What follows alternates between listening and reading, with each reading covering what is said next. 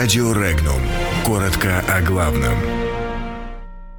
Россия и США стали ближе. В Евросоюзе ответили Путину. СМИ усомнились в серьезности слов Трампа о невмешательстве в выборы. Путин пригласил Трампа встретить в Москве День Победы. Российское посольство не комментирует вызов Аташе в турецкий генштаб. В Евросоюзе прокомментировали слова Путина об изжившей себя либеральной идее. Из-за паводка в Иркутской области погибли два человека.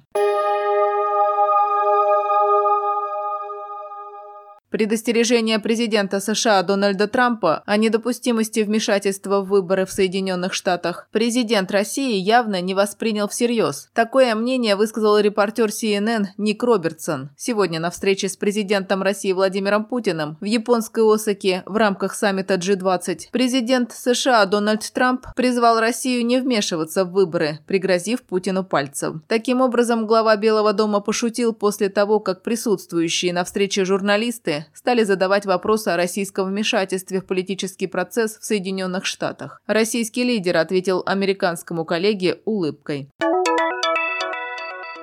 Российский президент Владимир Путин пригласил президента США Дональда Трампа принять участие в праздновании 75-летия победы в Великой Отечественной войне в Москве. Об этом заявил помощник президента России Юрий Ушаков. Он отметил, что американский лидер отреагировал на приглашение очень позитивно. Юбилей победы в России отметят 9 мая 2020 года. Сегодня глава России и США провели переговоры на полях саммита G20 в японской Осаке. Они обсудили в частности обстановку в Сирии, на Украине, в Иране и Венесуэле. Лидеры согласились, что улучшение отношений между Москвой и Вашингтоном отвечает взаимным интересам каждой страны и интересам всего мира.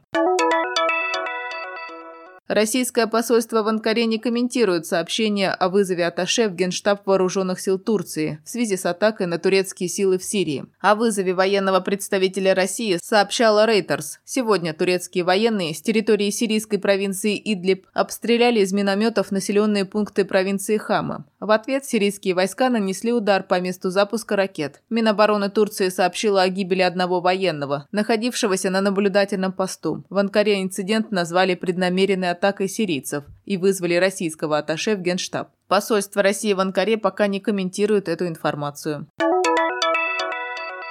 Глава Евросоюза Дональд Туск категорически не согласен с заявлением президента России Владимира Путина о том, что либеральная идея себя изжила, сообщается на сайте Евросовета. Если говорить о том, что либерализм устарел, то также можно говорить, что устарели свобода, верховенство права и права человека, которые в Европе являются важными ценностями, добавил Туск. Ранее российский лидер в интервью Financial Times заявил, что либеральная идея изжила себя окончательно, и нереалистичность ее элементов уже признана рядом стран. В Иркутской области появились первые жертвы паводка. Погибли жители деревни Евдокимовка Тулунского района. Семья из двух человек. По словам заммэра по социальным вопросам района Владимира Карпенко, накануне вечером, до наступления критической ситуации в Евдокимовке, местные власти совершали подомовой обход жителей с просьбой покинуть свои дома. Одна семья от эвакуации отказалась. Поздно ночью начался паводок. Семья решила предпринять попытку самостоятельной эвакуации со своим соседом, у которого была лодка. В результате произошел несчастный случай, заявил Карпенко. Как подчеркнул первый зам губернатора при Ангаре Руслан Болотов, в настоящее время важной задачей является информирование населения о правилах эвакуации. Первый зам губернатора проинформировал о том, что ситуация далека от того, чтобы стабилизироваться. Паводок в Иркутской области вызван обильными осадками. В регионе действует режим ЧС. Подробности читайте на сайте Regnum.ru.